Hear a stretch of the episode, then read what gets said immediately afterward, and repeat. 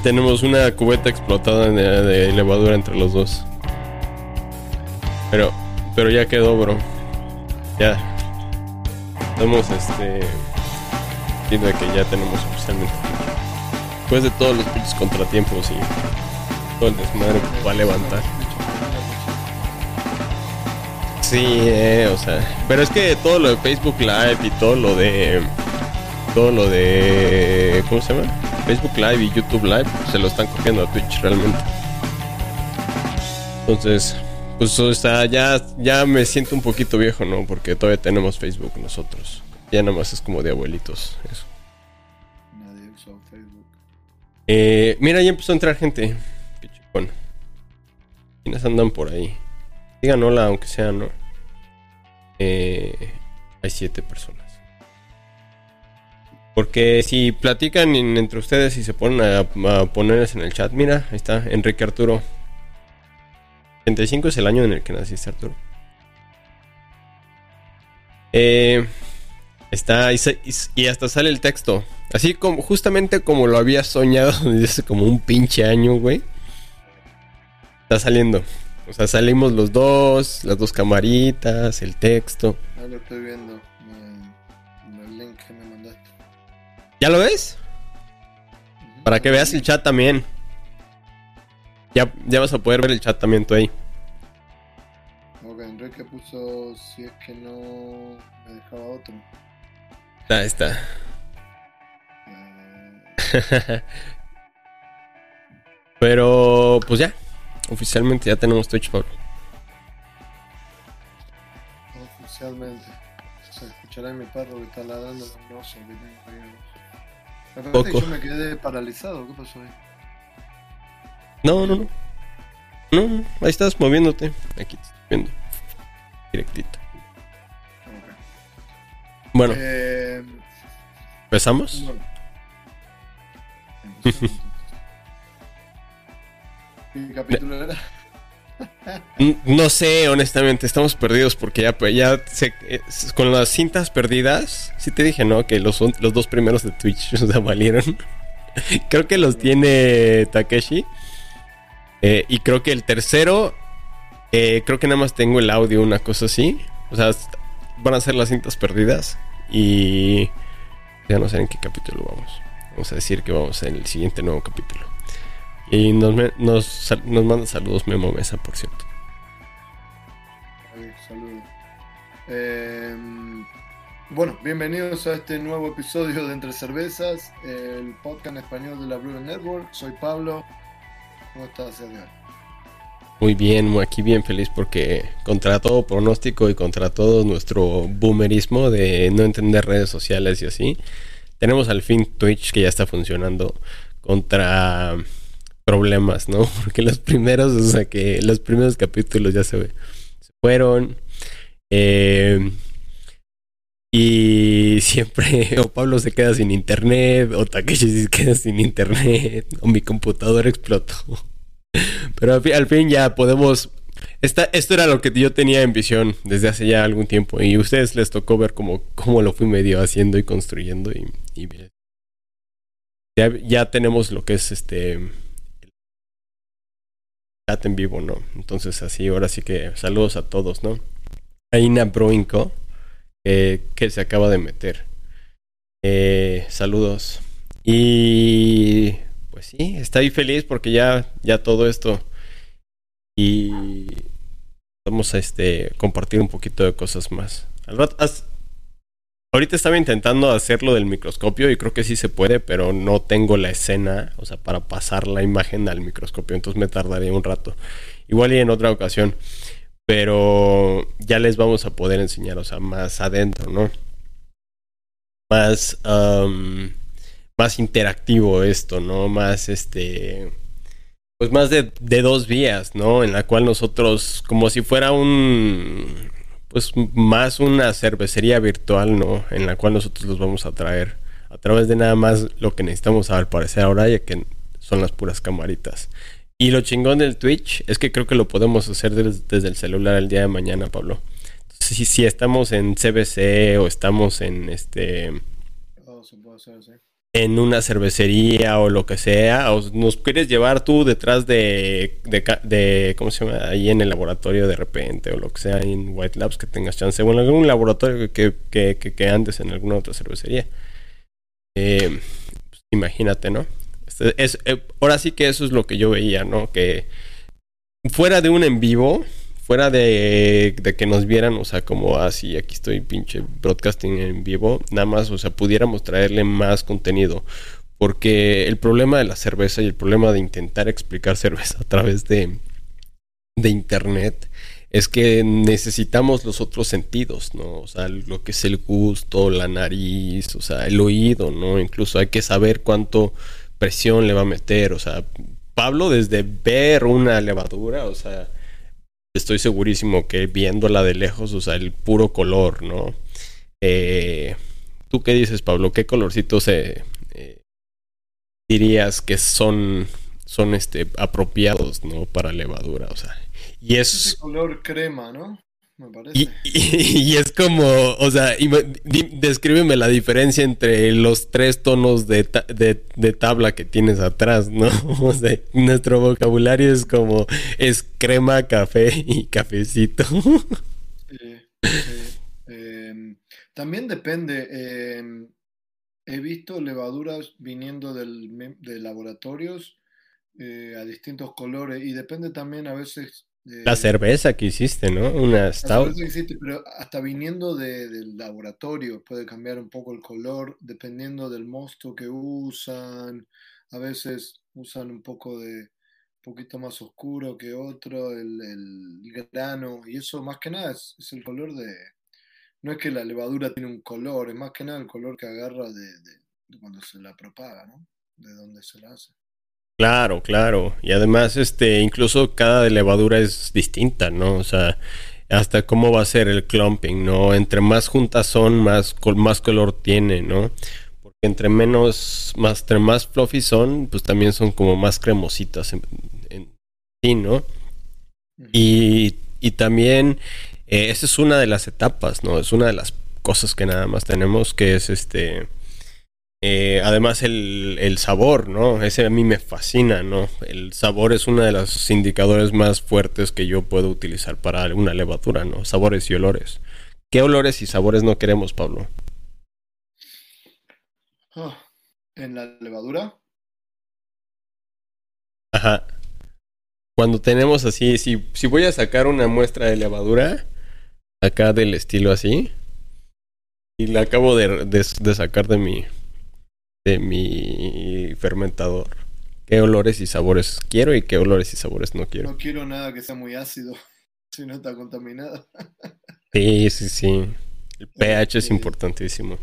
pH es importante.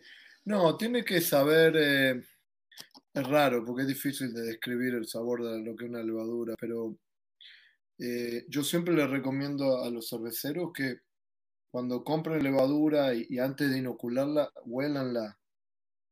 Huélanla porque así se van a empezar a acostumbrar a, saber cómo huele una levadura que está en buen estado. Y además, inoculen y después siempre les queda un poco de levadura en, el paquete. Pruébenla, a ver qué sabor tiene. Eh, eso lo va a ayudar a entrenarse y a darse cuenta cuando después la levadura, eh, pasada, si la estamos usando, ya no está bien o tiene un sabor eh, o un aroma eh, que, no debería, que no debería tener. ¿no? Em, o sea, es siempre acostumbrarse a tener ese olor y ese sabor a la levadura fresca. Claro, es este, si tenemos aromas a pan, ¿no? Es delicioso realmente la misma levadura, hasta se nos antoja. Pero si de repente empecemos a tener sabores ácidos o, sabores como a spam, a embutidos, em, ahí es donde no queremos ese saborcito como a, como a carne, ¿no? El umami también. El umami también es súper importante. Y para los que no saben qué es umami, eh, imagínense salsa de soya, ¿no? Salsa inglesa o salsa Maggi para los mexas. Em, ese tipo de la carne, o sea, jugosa también tiene ese sabor como eh, que nos hace salivar, ¿no? Que nos hace eh, sentirnos como incluso hasta llenos, ¿no? O sea, te, llena como la boca extrañamente el, umami, como de una capa. Eh, hasta un tanto ah, resbalosita, ¿no? Mantequillosa. O sea, siento como si fuera ligeramente un, en sensación en boca como sedosidad, ¿no? Y esa delicadeza lo hace tan difícil de encontrarla, ¿no?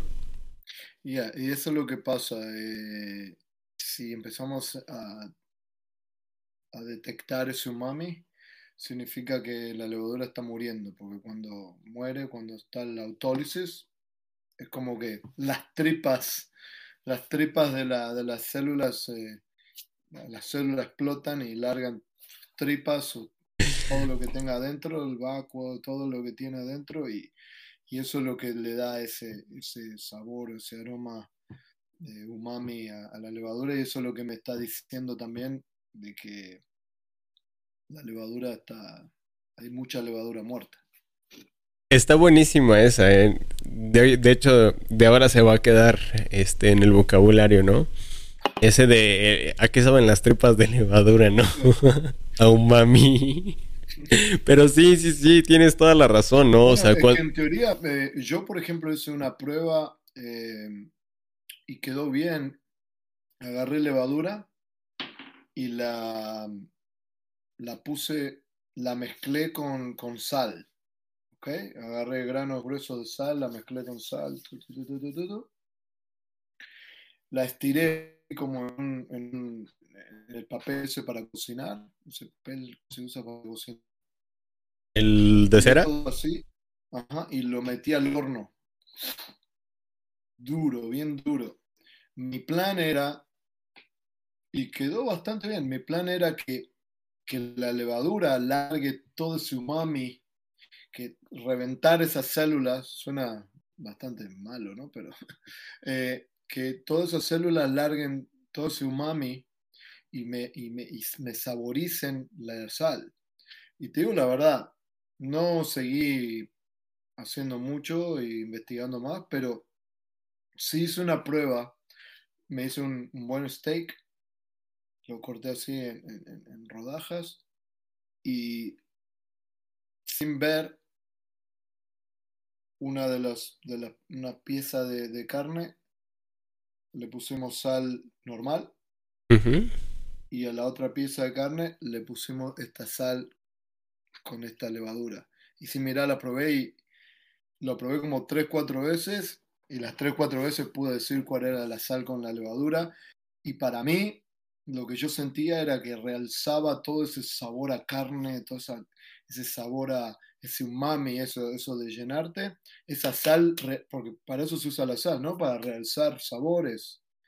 Y, pero si usamos una sal que puede realzar sabores, pero que ya tiene su umami por la levadura, mejor queda. Así que se lo recomiendo que el que le guste hacer estas cosas, que, que pruebe hacer cosas así.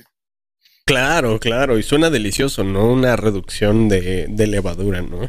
Que realmente este, hace mucho sentido, porque pues como decimos, ¿no? O sea, te levanta esos sabores.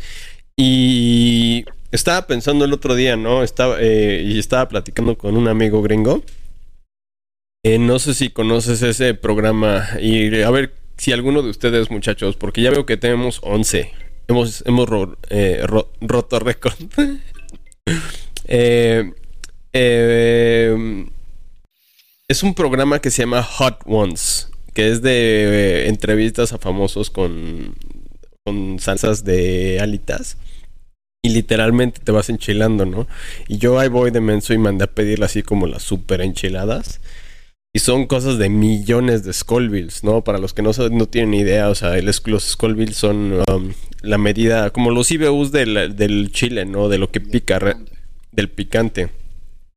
Los, los habaneros están como en los cientos de miles, ¿no? O sea, eh, mira, Arturos nos, nos sigue. Ah, qué chingón. Ya me salen los, los, este, los uh, pop-ups de, de los followers. Este, ya podemos celebrarlos. Y haz de cuenta que mandé a pedir esas cosas y pues están súper, súper. Yo como mexa, o sea, te digo porque mi mamá comía jalapeños así de que de, de, lata, ¿no? Entonces, pues imagínate, yo, yo crecí así. Cuando mis amigos los europeos venían, eh, no sé si conoces tú, Pablo, esa, y a ver si lo, los conocen los demás. Eh, las verosandías, ¿no? Es una sandía que es una paleta. ¿Has oído de esa? ¿O te ha tocado en el DF? Sí, yo no sabía, yo no tenía idea hasta que no, bueno, conocí más gente mexicana, que no, no tenía ni idea de que existían eh, dulces picantes. Sí, sí, sí, son, son, son, de niños, o sea. En mi vida lo vi, o acá en Estados Unidos, pero dulces picantes en México. Eh, Los tamarindos también. Y sí, al que le gusta, a mí me, me encanta, porque bueno, aprendí, aprendí a comer picante. Pero, pero bueno, para no hacer la, la historia tan larga, eh, tenemos pocos receptores realmente, ¿no? Y a lo que iba es este eh, la gente en México se volvió adicta a, el chile y o al picante, ¿no? O sea, yo como mexa te soy sincero la y a ver los ahí los los que son de la, Ciudad de México y de Morelia, Michoacán y, de Guadalajara no me dejarán mentir y a ver si es cierto con ustedes también. Cuando comes algo picante eh, sin picante ya es como si comieras sin sal, realmente te sabe hasta blanda la, la, comida. Y esto se debe, me lo dijo este un profesor de, de universidad. Eh, el cabrón tenía como tres doctorados, una cosa así, y me decía, es que realmente somos bien limitados. Nuestros receptores realmente de señales son distintos. O sea, sí tenemos varios, pero no tenemos demasiados. Tenemos como 20, 30, 40 receptores. O sea, no hay tantos receptores diferentes en las células. Y los mismos receptores que tenemos nosotros los tienen las, las levaduras, ¿no? Algunos. Este. Y el chile, el chile de la, bueno, la capsina, y por eso estaba platicando de los Scolvilles, eh, tiene el mismo receptor que la heroína. Entonces la gente se vuelve adicta al chile por la misma razón que es por, la, heroína. Obviamente no tienen las mismas... tanto la heroína. Las obviamente no tienes la misma cascada de, de reacciones químicas, ¿no? O sea, el chile, pues por eso vas generando tolerancia y así.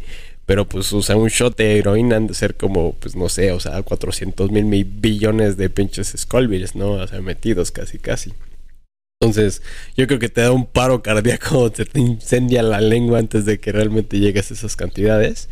Pero eh, son los mismos receptores, nada más las, las, las respuestas son distintas, ¿no? Y eso es este nosotros en las, en las levaduras y en, todo esto. Entonces, nuestros receptores de umami, pues los receptores lo podemos saber de, de la levadura o lo podemos agarrar de la carne. Y aunque no son los mismos compuestos, nuestros receptores están entendiendo las mismas señales. ¿Y a qué voy con eso? Eh, lo importante, ¿no? De saber lo que estás introduciendo, ¿no? O sea, estás eh, induciendo y la, la, cadena que vas a, desencadenar. Porque nos podemos ir ahora a eh, qué tan sensibles son las levaduras, ¿no? O qué tan... qué factores nos van a afectar las levaduras, ¿no? Entonces, esto ya entra para lo que quería platicar yo. Que a poco no son tan sensibles que hasta tienen receptores, o bueno, son sensibles más bien a presión.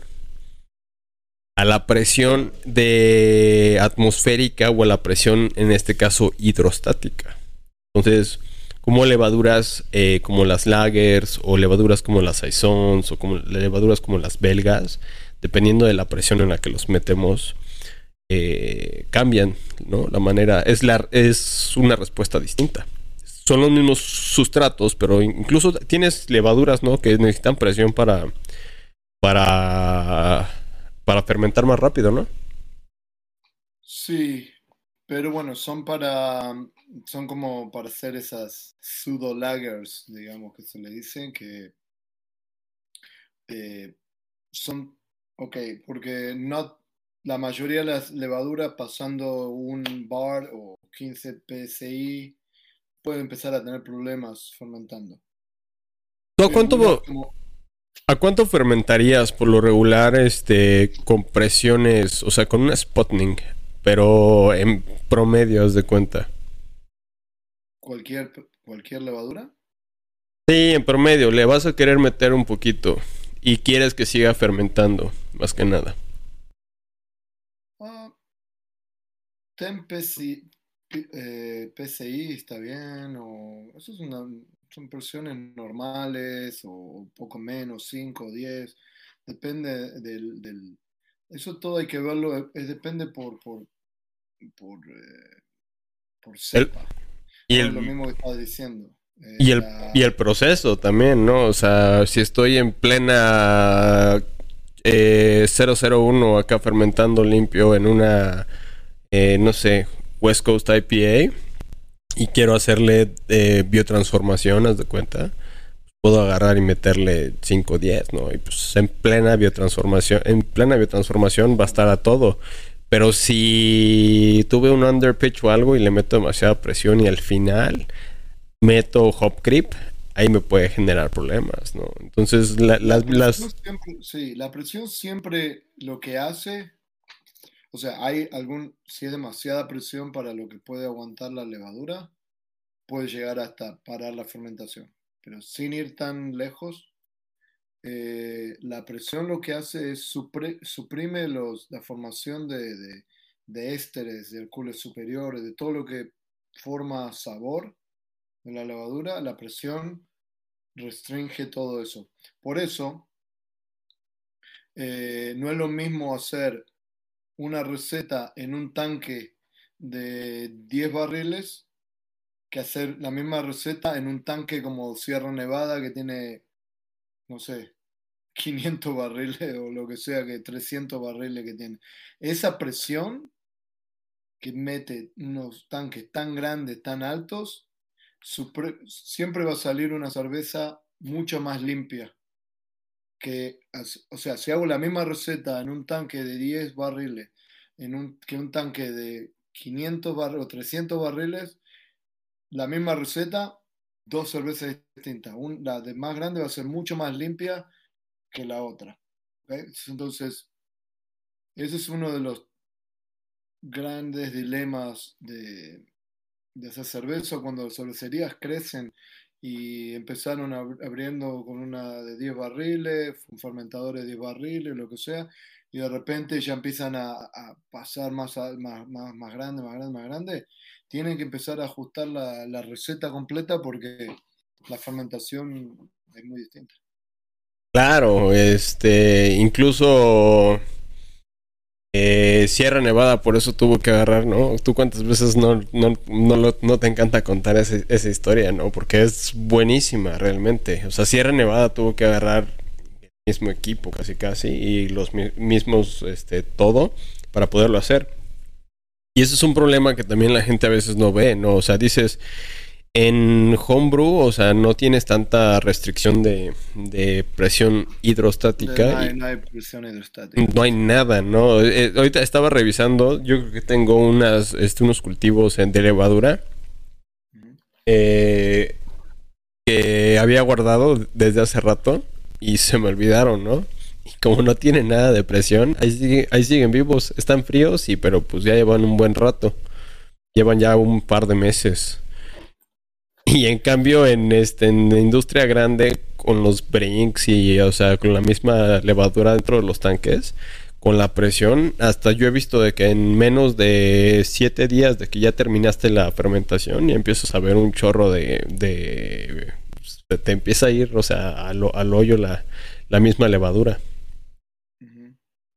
Y eso, bueno, eso es lo que habías preguntado, que hay cepas, nosotros tenemos una cepa que se llama eh, High Pressure lager, es una levadura lager que aguanta a alta presión Entonces la idea es lograr tener una cerveza lager limpia, digamos, en tiempos de fermentación ales. En vez de estar esperando tres semanas hasta que termine de fermentar y después hacer el lager y todo eso, se puede lograr una cerveza bastante parecida, no voy a decir igual, pero bastante parecida o limpia como una lager a temperaturas de ales.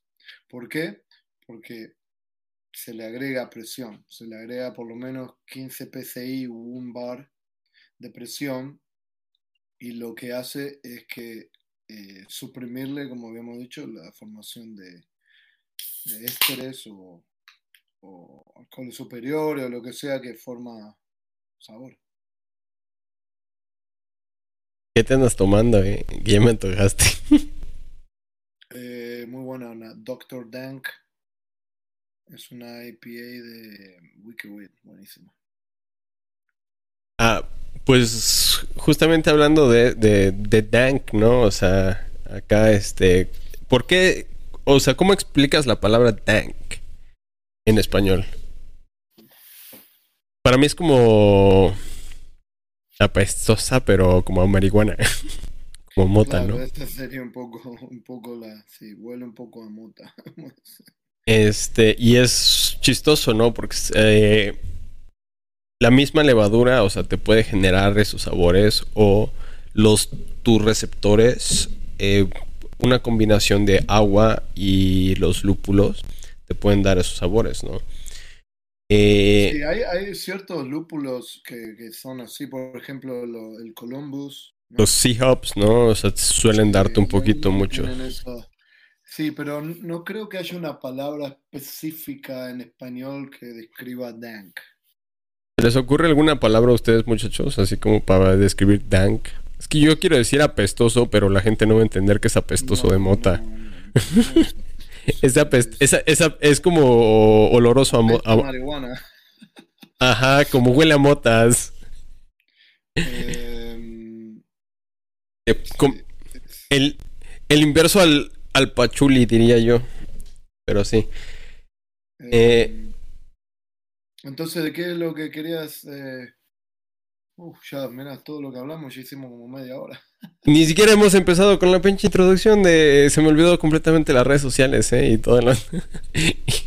Dale, vamos a las redes sociales. Este, sí, hacemos el corte que ni siquiera tiene caso porque estamos en vivo, pero pues creo que ya podemos mandar hasta la hasta la shit al- a, los cortes a- de ahora. Hasta que hablemos con este con los patrocinadores a ver si van a firmar otro rato y nos van a dejar en línea o no. Oye, eh, que por cierto hay que preguntarle a los de. Hubiéramos preguntado en CBC, pero me la estaba pasando demasiado bien y luego me la estaba pasando demasiado mal. como para, como para preocuparme para andar buscando patrocinadores. Pero Eh, Entonces, ¿dónde, ¿dónde nos conectan? Eh, pues en la página, ¿no? Siempre va a estar todo. De ahora en adelante, cualquier cosa que quieran encontrar de los links va a estar siempre en la página, ¿no? El Discord, el Twitch, cualquier cosa lo vamos a encontrar en la página. Pero si no se acuerdan de la página es www.entrecervezasbn.com. Eh, nuestro Facebook e Instagram que es arroba entrecervezasbn. Y pues sí, Ahí estamos. los correos. Eh, entre cervezas arroba thebrewingnetwork.com. ¿Qué querías hablar? ¿De fermentaciones tradicionales de lagers? ¿Con fermentaciones con fermentadores abiertos? ¿Eso es lo que querías? ¿Qué es lo que querías más o menos charlar? Eso es, a veces- eso es este, un poquito de lo que he estado más metido para los que no saben que, en qué me ando picando los ojos ahora. Porque justamente es como esos detallitos, ¿no? Que podemos hacer, que podemos cambiar. Eh, Pablo acá echándole levadura y matándola, este, acá ince- incendiando levaduras en, en su sal para darle esos toquecitos umami a la carne, ¿no? O sea, el cuidar cómo impacta o cómo los receptores de, las, eh, de la levadura van a, a ver ¿no? o a transformar las cosas. ¿no? Podemos darnos una idea, pero muchas veces el proceso tiene muchísimo más que ver. En este caso, eh, yo he estado estudiando un poquito más de las lagers y hay dos técnicas que son son de las mejores, ¿no? Para, para aplicar especialmente en las lagers, ¿no? Porque una lager bien hecha no la da, no la da notas. Una lager mal hecha, la, o sea, la desechas completamente. Y una lager excelente es insuperable. Porque una lager bien hecha, como las macro, cuando se han tomado más de tres segundos en ver que se están tomando, ¿no? En analizar cuando está bien. Está bien, es una cerveza ya, simplemente es una cerveza y sabe a como agua, ¿no? Casi, casi. Es ni siquiera desprocesas lo que, lo, lo que estás tomando. No analizas lo que tus papilas gustativas están recibiendo. Eh, cuando es una cerveza mala, está cualquier detallito. Así, si está zorrillada, si está este, mal balanceada, si está este, trae de acetilo, lo que sea, súper chillona, ¿no? Pero cuando es impresionante la cerveza, cuando es muy buena la cerveza, como la, eh, acá en Estados Unidos les decimos este, los Crispy Boys, ¿no? Y los Crispy Boys son un, un rango de estilos, lager, puede ser geles, puede ser eh, Pilsner, puede ser American Nation Lager, puede ser Rice Lager, puede ser, no sé, lo que se les ocurra. En general es cualquier lager clara, les llamamos Crispy Boys. Y una buena un buen Crispy Boy, o sea, es. Es insuperable, ¿no? El ejemplo perfecto para mí es este Bierstadt. O pues simplemente las muchas de las alemanas, ¿no? O sea, que realmente tenemos arraigadas en, en, la cultura. O sea, las Pilsners, las Vienas, las Munich. Piénsenlo bien, pues son, son el tipo de cervezas que el, ¿qué te parece? 80% de la población toma? Porque a ti ya te está tocando ahora sí ver el, el mundo fuera de la, de la industria, ¿no, Pablo? sí, no, pero sí, todavía las lagers son las cervezas más tomadas en el mundo. entonces, hay detallitos, ¿no? Que podemos hacer. Eh, una es de cocción. ¿Te acuerdas cómo hacer de cocción tú, Pablo? ¿O alguna vez has hecho? Sí, eh, sacando un, poco del, del, macerado y agregándolo ¿no? a, la, otra parte. Sí, es. Es bastante fácil, realmente. Una decocción es literalmente la manera en la que se tenía que hacer antes. Para mantener y para para poder subir la temperatura, porque nosotros no sabíamos, la gente no sabía realmente cómo, cómo hacer cerveza bien o cómo macerar bien. Entonces lo que hacían era, ponían agua normal, o sea, yo estoy casi seguro que ni siquiera la precalentaban, utilizaban agua normal y metían el, el, el, este, el grano. Después esa agua la sacaban y la hervían y la regresaban al mismo grano. Y después sacaban otra porción y volvían a hervirlo y volvían a regresarlo al grano. Entonces es un proceso de literalmente estar haciendo mash y después un lauter técnicamente porque hay que retirar el grano de preferencia. Lo vamos a pasar a la olla de hervido y lo vamos a pasar a, a hervir a mí me gusta hervirlos durante 5 o 10 minutos, hasta 15 minutos está bien. Eh, obviamente cada minuto que estamos perdiendo pues es más tiempo que le estamos invirtiendo y, este sí es bastante largo el proceso. Eh, pero eh, así estamos asegurándonos que pasan unas reacciones y estas reacciones se les conoce como las reacciones de Maillard. Y las reacciones de Maillard suceden cuando una proteína y un sacárido, en este caso un azúcar, eh, de los fermentables o los no fermentables que tenemos y las mismas proteínas que sacamos de la de la ¿cómo se llama? Las mismas proteínas que, que sacamos de la malta y los mismos azúcares. Este, esto nos lleva a que se fusionen por, por acción del calor.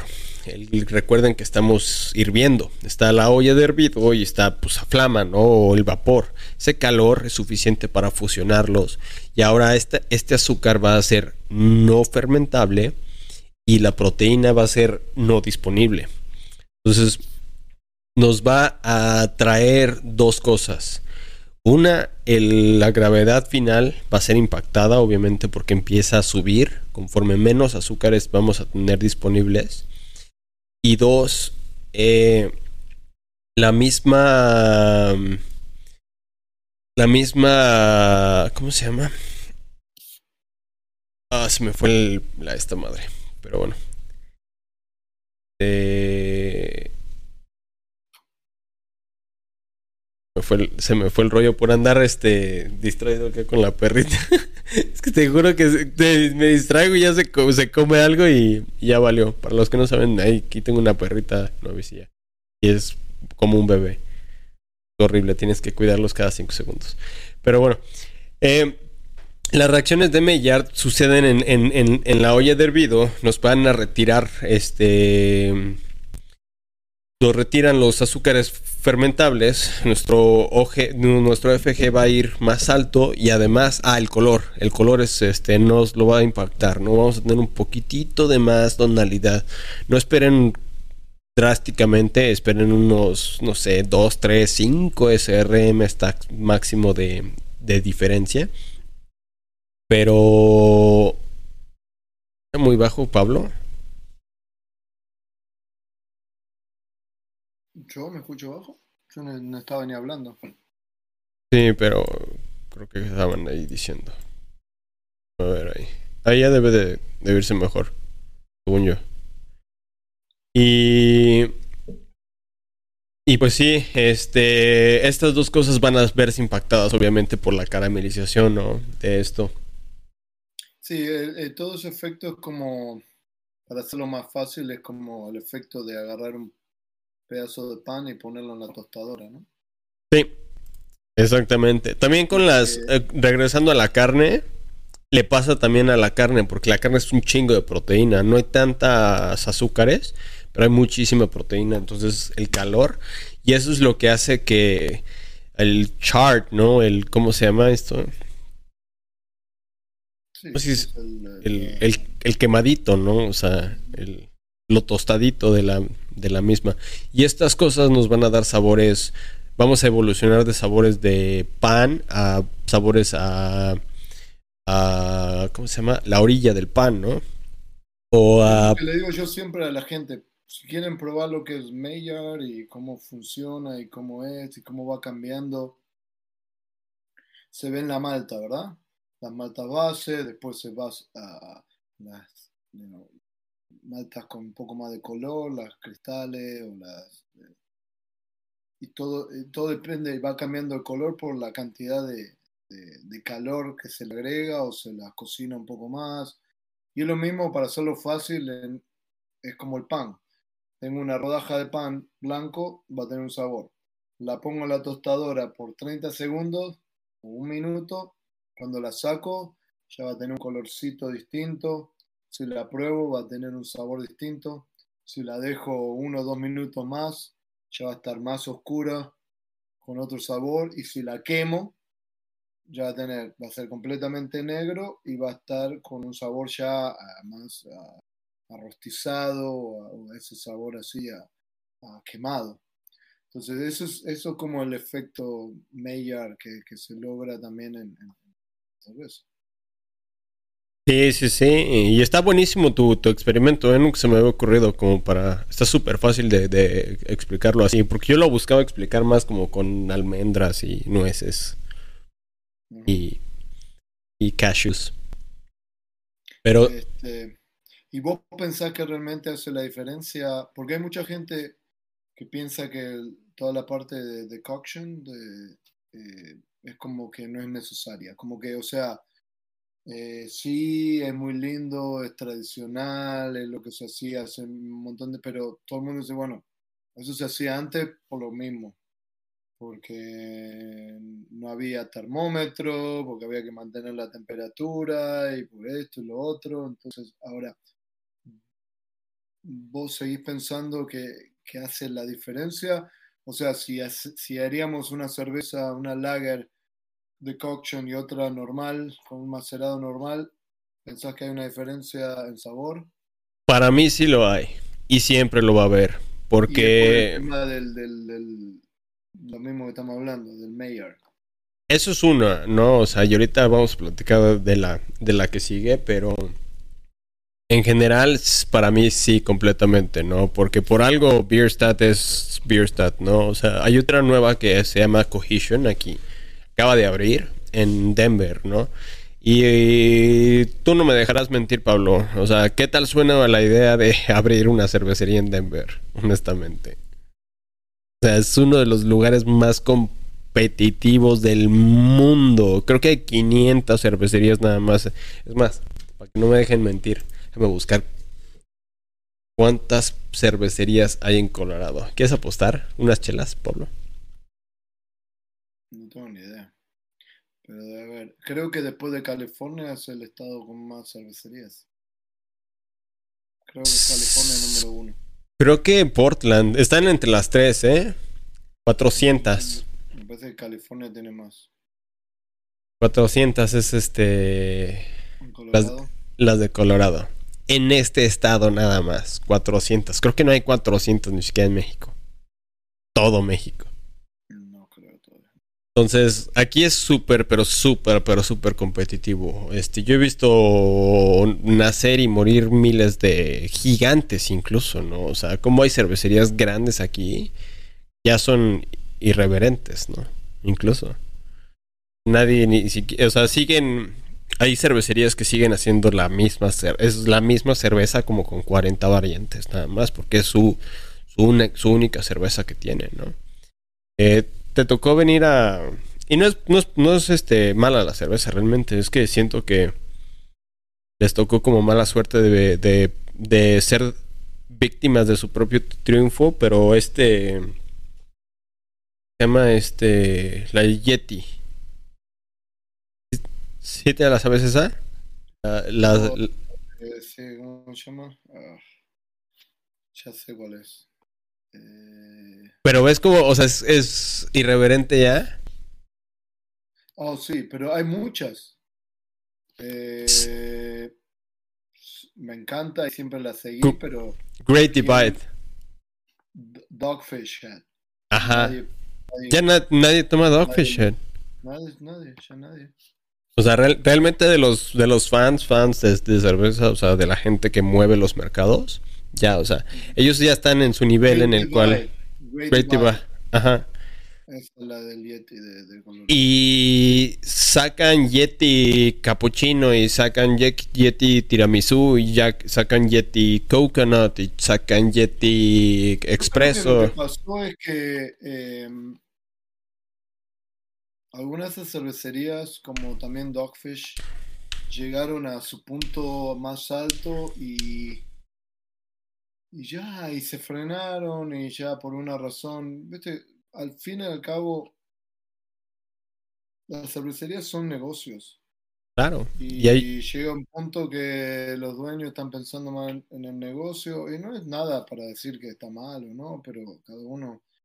Yo no creo que Sam Caligione esté al mismo nivel de interés por su marca, por eh, Dogfish Head, hoy que hace 15 años atrás. Exactamente. Sam, Sam incluso había dicho de que jamás iba a, a venderse casi casi. Y no es que se haya vendido, pero se, se juntó con... Vendió. Vendió. Eh, bueno, sí, vendió. Boston Beer llegó y lo, lo absorbió. Pero pues ahora... Eh, no, no es para...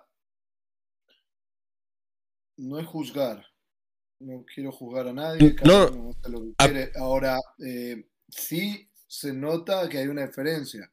Hace 15 años atrás, yo vivía en Miami y en Miami, hoy por hoy, la cerveza no es tan, está mucho mejor toda la parte de cerveza que hace 15 años atrás, pero hace 15 años atrás no había ni una cervecería, creo, en Miami, había creo una.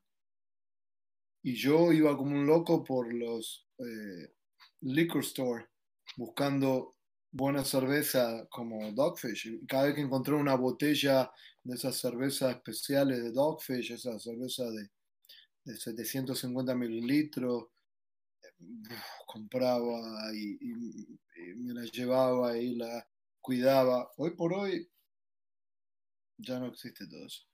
Pero bueno, hay otra cervecería, hay otra historia, es otra cosa, pero ya muchas de esas cervecerías que eran tan top en su momento ya, ya no lo son. A, fin de cuentas, el mercado maduró, ¿no? Y, las cervecerías que no se quedaron siendo relevantes o siguieron innovando fueron las que se fueron perdiendo, ¿no? Y hay, y hay de los dos lados, ¿no? Me ha tocado cervecerías que son tan innovativas, o sea, es tanta la innovación o es tan niche el mercado que ellas mismas se, se, ahorcan, ¿no? Eh, uno de los ejemplos aquí es este, se llamaba Liberace y hacían eh, puros híbridos de cerveza con vino. Entonces, para empezar, el... ¿Cuánta gente quiere tomar eso?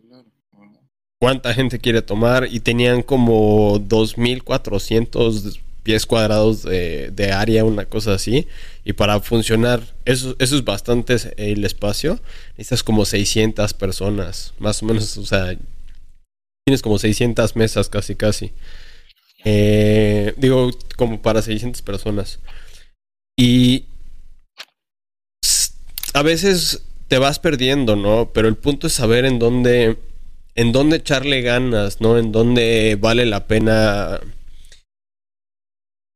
invertir tu tiempo, es a darle hacia adelante, ¿no?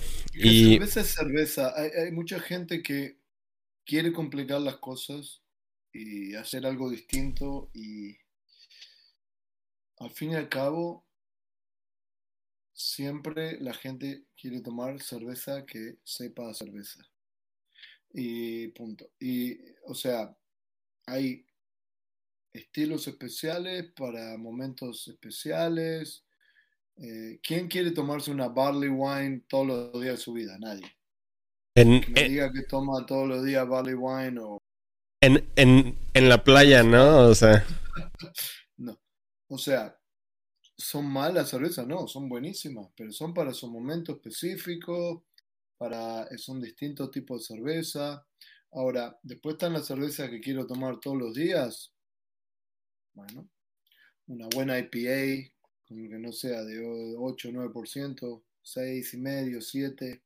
Buena IPA, fácil de tomar, todos los días. Una lager, una, o sea, esas son las cervezas que se mueven.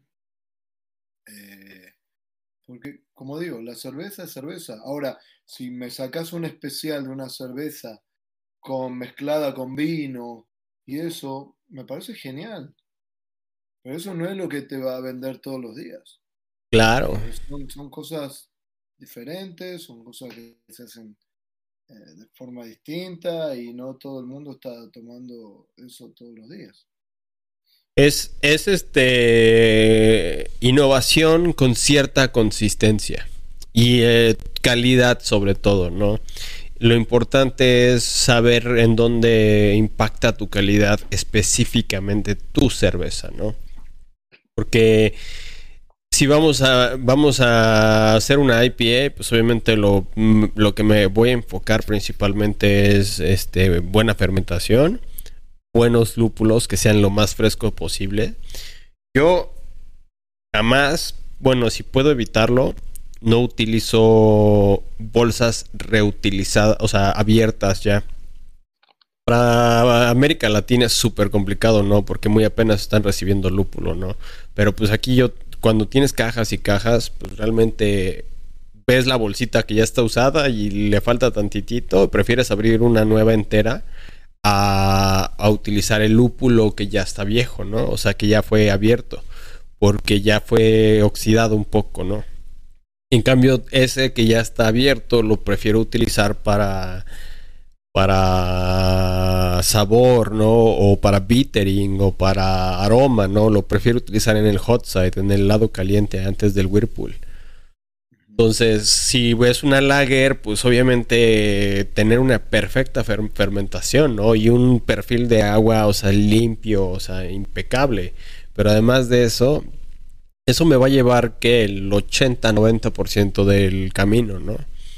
Pero ese último 10-20% es llevado por la mano del cervecero, literalmente necesita saber cómo impacta cada cosa, ¿no? La presión, los tratos y cómo los sabores estos que vamos a ir obteniendo nos van a, van a agarrar nuestra percepción, ¿no?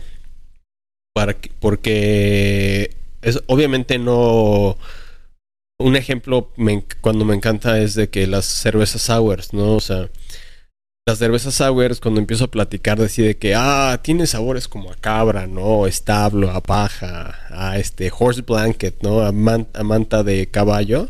Pues la gente de volada se saca de pedo, ¿no? Y cree que, o sea, suena desagradable.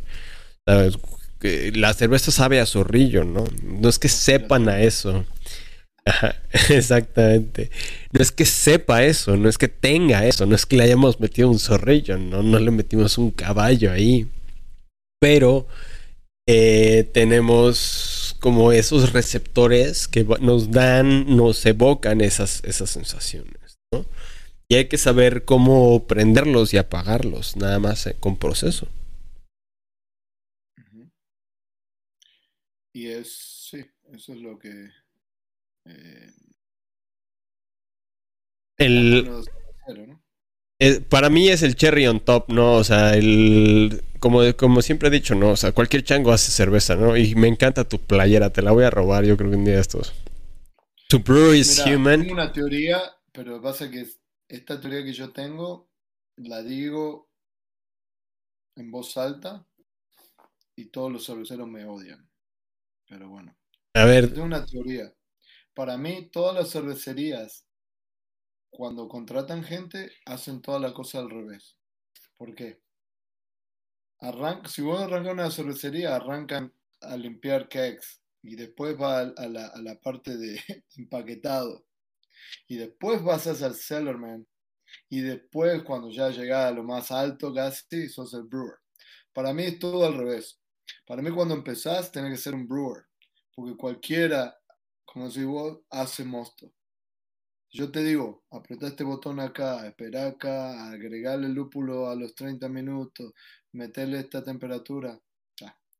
Sellerman, ahí es donde está la magia, ahí es donde quiero más probablemente la persona más capacitada. Ahí es donde la quiero. Y capaz que hasta quiero mi persona más capacitada al final, cuando va el empaquetado, donde es la última parte donde yo, un empleado o lo que sea, la cervecería toca esa cerveza y se asegura de que no haya nada, oxígeno, que es lo que mata la cerveza completamente. Eso para mí, las cosas están un poco al revés. Estoy eh, completamente de acuerdo. Entonces, pero bueno, uno dice eso en voz alta y un cervecero se ofende y bueno, y lo entiendo.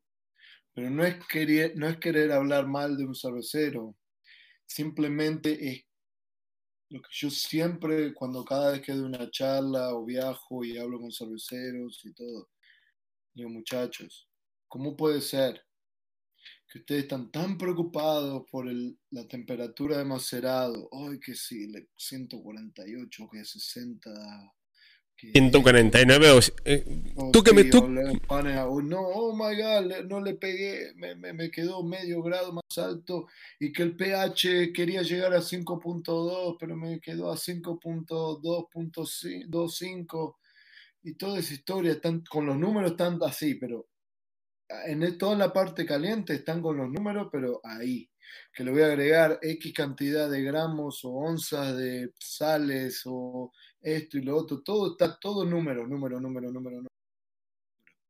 Bárbaro. Nada mal con eso. Ahora, Donde está mal es que si hacen todo eso y son tan, tan, tan, tan meticulosos, y están mirando todos esos números, ¿cómo puede ser que después cuando llegue a la parte fría y les pregunto, ok, ¿qué hacen en la parte fría? Oh, abro un paquete de levadura y se lo tiro así. ¿Ok? ¿Y entonces? ¿Y ya? Y ahí espero. Ah, y, y cada cuánto le controlas el, el, la atenuación, cada cuánto le controlas el pH, ¿ok? pH. No, el pH lo controlo en el macerado. Perfecto. Oh, ok, muy bien. ¿Y el pH de la fermentación? No. Entonces, ese es mi punto. Para mí se vuelve como el Dark Side of the Moon, ¿no? O sea, es como aventar un cohete y es el momento en el que la gente pierde comunicación como completamente, se desconecta del, del proceso. Y para mí es lo más importante, ¿no? Es, o sea... Porque hay formas de arreglarlo. Me pasa a mí mucho. Y es increíble. Me pasa que cerveceros llaman a, me llaman y dicen, oh, necesito ayuda, tengo un problema de fermentación. Ok. ¿Qué pasó? Oh, eh, la fermentación no arrancó, no arrancó. Ok. ¿Cuándo inoculaste? ¿Cuándo agregaste levadura? Oh, hace una semana. ¿Qué? Hace una pues, semana. Tienes horas. Le digo, ¿por qué esperaste tanto tiempo? Ahora ya casi que no, no hay solución. En mi opinión, casi, casi que no hay solución. Si tuviste una semana con en un tanque que no, que no empezó a fermentar, para mí eso ahí es basura. Destilación. Ahora, y ese es el problema de no chequear. Le voy a dar un ejemplo bien claro y a la gente que está escuchando acá en vivo está ahí y son cerveceros es clave. Cuando uno inocula levadura, ¿ok? Y antes que arranque, en la fase lag, cuando es la levadura empieza, acostumbra al, al, mosto y empieza a consumir todo el oxígeno que uno le agrega en el mosto y todo eso y empieza como a prepararse para crecer. Lo primero que hace en esas primeras 12 a 18 horas, ¿ok? Casi todos van a inocular siempre en la tarde, ¿no? Hacen cerveza todo el día y en la tarde, mm, la mayoría, digamos, vamos a decir, inoculan la levadura a las 5 de la tarde, para hacer una idea. Al otro día de la mañana, a las 9 de la mañana o a las 10 cuando aparezcan por ahí, eh, más o menos, eh, ya deberían chequear el pH, por lo menos el pH y la, y, eh, la atenuación. ¿Ok? Entonces, ¿qué me dice a mí que hay, una que, que hay una buen, un buen comienzo de fermentación? La atenuación no tiene que ir muy bajo. Ponele, vamos a decir, un plato bajó en 12 horas, 18 horas, un plato, está bien. Para mí ese es, ese es el número perfecto, un plato y si, y si no tiene todavía actividad. Ahora, lo que tiene que haber bajado por lo menos 0.4, 0.5 es el pH. ¿Okay? Eso es clave. Entonces, si yo descontrolé el pH cuando mandé el mosto al tanque y está, digamos, en 5.2, para decir un, número. El pH al otro día en la mañana, por lo menos tiene que estar en 4.8, por lo menos, 4.9, 4.8, porque la levadura al, empezar, a, empezar a, a, crecer, va a empezar a bajar el pH inmediatamente. ¿Ok? Y eso es lo que me dice. Ahora, si yo al otro día cuando me levanto en la mañana, después de que inoculé, voy, llego a la cervecería, controlo el pH y todavía está 5.1 o 5.2, eso me está diciendo que tengo un problema en la, en la, en, la fermentación. Claro. Entonces, ahí mismo puedo hacer algo. ¿Qué puedo hacer? Subirle la temperatura. Un ejemplo. ¿Por qué? ¿Qué me está diciendo? ¿Que la levadura que estoy usando estaba medio muerta o no está súper activa? Eh, le puedo subir la temperatura un poco para activar más la levadura, a ver si empieza a arrancar mejor. claro, ahí, ahí, ya es donde ya empiezas a hacer el, y ese es el, problema el troubleshooting. muchos cerveceros. Los cerveceros muchas veces son reaccionan a los problemas más que, eh, que ver, que saber qué hacer antes de que suceda el problema. No, y vámonos un, paso antes, nada más. En vez de ser, son más reactivos que proactivos. Ajá. Vámonos un, paso antes, porque un paso antes, eh, antes de que, de, cuando te hablan y te dicen, oye, Inés, eh, tengo problemas con, tengo una cerveza atascada, ¿no? Mi primera pregunta es, ¿cuál fue tu gravedad final en tu fermentación rápida? Porque se tiene que hacer una fermentación rápida de preferencia. Porque así vamos a definir simplemente si el problema viene desde, desde macerado. Pudo, haber sido la malta. O sea, si maceramos a, no sé, vamos a decir que se rompió el, termómetro del, del Brewhouse. Y me ha pasado. Se, se tronó el, el, termómetro y maceramos a, ¿qué? 180, 190 no vamos a tener absolutamente nada, casi nada de fermentables, ¿no? O sea, son, van a ser puros dextrinas y pura, o sea, puro cosa. Vamos a tener una microfermentación casi, casi, ¿no? Entonces, si yo la regué como cervecero o tuve un, algo descompuesto, pues ahí, ahí puede ser, ¿no? Pero también es eso, ¿no? Estás, te preparaste en caso de que de que para saber al menos de dónde viene el problema. Tienes los datos. Aquí nos comenta César. Eh, César. Falsa. Eh, que, que él, que si recomienda, que si recomendamos más bien eh, medir pH y gravedad diariamente, ¿no? digo, la verdad para mí es necesario. Es más, yo hasta diría que cada 12 horas me diría pH y, densidad. Yo, yo, la mido cada, cada 15 minutos, o sea, porque tengo los loggers ahí metidos, ¿no? Si me dices a mí, yo también eh, te diría, o sea, preferiría una medición al inicio del día, al inicio de la jornada y al final de la jornada, ¿no? Porque al final de la jornada incluso pues... Te dice lo que hay, lo que, lo que está pasando y es donde uno puede eh, digamos, arreglar si hay algún problema. Eh, una vez que es tarde, es tarde. Para mí otro, otro punto clave es con buena levadura, saludable, con la cantidad necesaria de levadura, cuando todo sale muy bien, una fermentación no debería llevar más de cinco días. No importa, o sea, ale, estamos hablando ale, estoy hablando lager no importa la cantidad de azúcar, más de 96 horas, 5 días no debería llevar. Un poquito más, tal vez. Ya si me pasa a los 6, 7, si yo ya veo que son 7 días, 8, y no llego a la, a la densidad final, es porque algo no estaba bien en esa fermentación. La levadura, algo no estaba bien. Claro, y es súper importante el tener la información, ¿no? Y, o sea, dice César que, lo estaba haciendo mal y que no es, no es que lo estés haciendo mal, bro, sino es que estás a ciegas. No tienes la información eh, en tiempo real, ¿no? Y, y tú todavía perdonas un poquito, ¿no? O sea, noventa y tantas horas. Para mí, si ya pasaste las 56 horas y Ah, estás teniendo problemas, o sea, a partir de, quién sabe desde qué hora traes problemas, ¿no?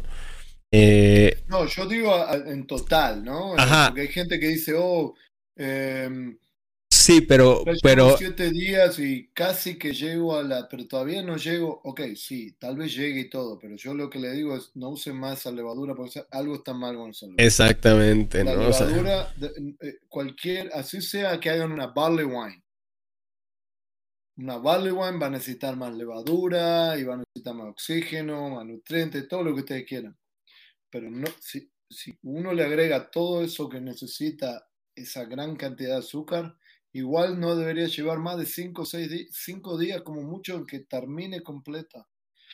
Eh, entonces, ustedes tendrán que chequear día a día, hora a hora, no hora a hora, pero por lo menos una o dos veces al día, ver cómo va, cómo va bajando la atenuación, la densidad. Va creciendo la atenuación, va bajando la densidad, cómo va bajando el pH. Todo eso le va dando indicadores de que va todo bien, no va todo bien, tomar notas, todo. Tomar nota es lo más importante en, hacer cerveza. ¿Cómo puedo yo hacer una, una buena cerveza? La hace cualquiera. Yo, Edgar, todos los que están acá, cualquiera que escuche, todos podemos hacer una buena cerveza. Ahora, un buen cervecero va a hacer esa buena cerveza continuamente todo el tiempo. Y eso es, eso es lo difícil. O sea, que, que yo haya hecho una cerveza buena una vez en mi vida no, no significa ser un buen cervecero. Un buen cervecero es el que hace cerveza buena constantemente. ¿Y eso qué es lo que lleva? Conlleva tener los ingredientes necesarios, buenos, frescos, la cantidad de levadura necesaria, la temperatura, contener datos, datos, datos. Uno lleva datos, datos, datos, procesos, todos los procesos y después ajustar. Ok, me quedó bien, pero hubiera preferido esto. Bueno, voy a ajustar un poquito más aquí. Lo ajusto un poco más. Y voy a subir un poco más allá. Y lo ajusto un poco allá. Y después, una vez que termino y hago una cerveza como me gusta, con toda la información, con toda la, data, como se le dice, lo vuelvo a intentar exactamente igual. Y si me queda bien, ahí es cuando uno dice, ahí ya agarré la receta, tengo el proceso, tengo todo perfectamente hecho y ahí ya uno no se mueve. Ahí cuando estandariza, como se le dice, el proceso, la receta, todo, y, uno logra hacer la cerveza que uno quiere y de manera constante. Exactamente. Y regresando a, a tu playera, ¿no? Siento para mí que es como si nosotros fuéramos el copiloto, realmente, ¿no? Y la levadura estuviera en una carrera de rally, ¿no? Entonces nosotros venimos en el, en el copiloto y pues, o sea, la que se encarga de todo, la que es la divina, realmente, la levadura, ¿no? Es la que se encarga de todo. Si tu copiloto va dormido, significa que no vio absolutamente nada de lo que pasó, ¿no? Y pues el día de mañana terminaste ya metido en una zanja porque la levadura venía cruda, ¿no? O sea, venía cruda porque venía toda madreada. Entonces, pues se embarraron en, una zanja. Si vienes despierto tú como copiloto, le vienes poniendo música, le vienes poniendo las direcciones, las direcciones se las vas dando tú con el pH, se las vas dando tú con la temperatura, se las vas dando tú con el pitch rate, ¿no? le estás dando las direcciones correctas. Con la nutrición, con el oxígeno. Con la nutrición, con el oxígeno. Esas son las direcciones que tú le estás dando la levadura va a llegar a donde quieres, ¿no? Y podemos llegar a donde queremos, o sea, una y otra vez. Y es la diferencia entre un, no sé, o sea, un carro jodido, este, que muy apenas aquí en Estados Unidos se eh, les llaman los, los beater ups, que cuestan menos de mil dólares y es un carro ya que, o sea, te mueve aquí te mueve en la ciudad, pero este de la de la carretera no sales, ¿no? y es la diferencia entre un servicio de bus, ¿no? Así como aquí en Denver o igual allá este los los, los, tienen ustedes.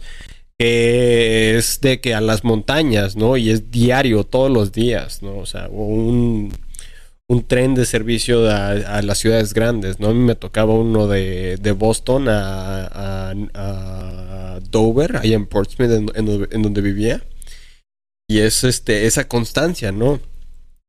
Pero, pues, o sea, uno tiene al, la red completa de conductores y de pilotos y GPS y autobuses y oficinas y todo y el otro pues no tiene nada, ¿no? Entonces, ni, ahora sí que si ni, ni, ni, siquiera hay un copiloto, a veces ni, el copiloto ni siquiera está presente, no podemos ni siquiera llegar al, al destino, ¿no? Eh, entonces, porque ya estamos casi eh, pasando la hora, eh,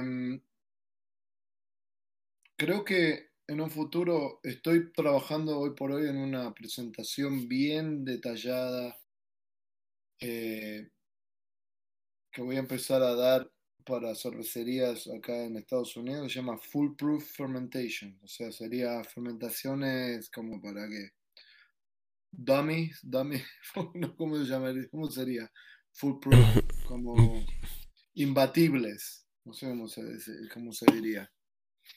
Eh, y es todo un poco de eso, es como darse cuenta de cuáles son los puntos en los cuales siendo cervecero uno puede tener control, temperatura, oxígeno, nutrición, cantidad de pH. Todo eso uno tiene control. Después hay un montón de cosas metabólicas que suceden en, en, la célula, dentro de la célula, que uno no tiene control. El único control que pueda tener es eligiendo la cepa eh, ideal para la, para la cerveza que vamos a hacer.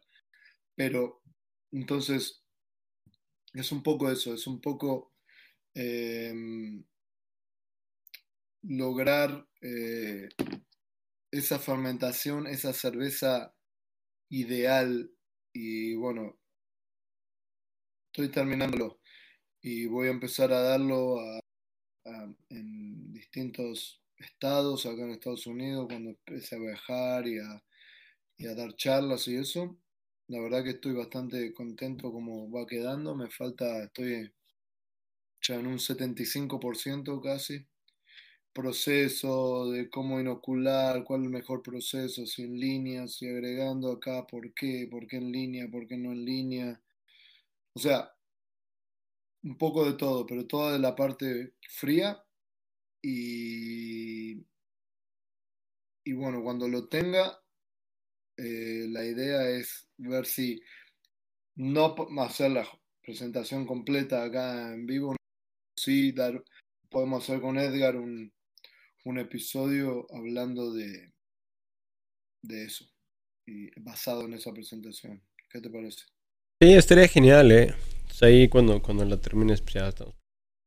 Aún así, digo, creo que van a incluir un chingo de las cosas que, les hemos platicado, así como, no sé, el zinc, ¿no? O temperaturas de, ma de la presentación, el zinc y todo eso. Sí, o sea, temperaturas de maceración correctas. fermentation sería fermentaciones infalibles. Ah, está excelente. Creo que esa es la mejor traducción. La mejor traducción. Fermentaciones infalibles. Pues sí, pues bueno muchachos, ya llegamos al final del día de, hoy. Este, ahora sí ya nos pudo acompañar Pablo, ya nos empezamos a poner un poquito más de acuerdo. Ya al parecer ya tenemos como algo más constante para poder estar estar subiendo, entonces pues los queremos invitar realmente a que a que se vengan los domingos, ¿no? Ya vamos a empezar a estar aquí aunque sea un ratito, ¿no? Ya del día de mañana, si no se puede, Pablo, o lo que sea, o sea, yo ya me encargo de, no sé, aunque sea transmitir una media hora, 45 minutos, ahí que me escuchen decir pendejada y media. Si les interesa, ¿no? Si no, pues ahí nada más se, va a ir, se van a ir quedando guardadas. Y... Ahora, estos episodios, la gente que no estuvo en vivo y eso, ¿dónde los puede ver? ¿Dónde los puede escuchar? ¿Cómo, cómo les... esa parte? Los que ya se perdieron, ya se perdieron. Los que... a, partir de ahora, se van a quedar creo que 30 días en Twitch. Y después, o sea, yo ya los voy a tener para, para editarlos. Y supongo, supongo que los vamos a terminar subiendo a YouTube. Pero ya al menos ya se ven bonitos y ya, ya no nada más es una pinche videollamada entre dos güeyes. Porque te juro que jamás quería ver eso. O sea, no quería hacer eso. No quería que tuviéramos una videollamada nada más entre tú y yo. Pero pues ya saben muchachos, cualquier cosa www.entrecervezasbn.com este las redes sociales arroba entre cervezas que ahora es este Twitch Facebook, Instagram. Gracias pa, a todos. Nos encontramos. Saludos. Chau, chau.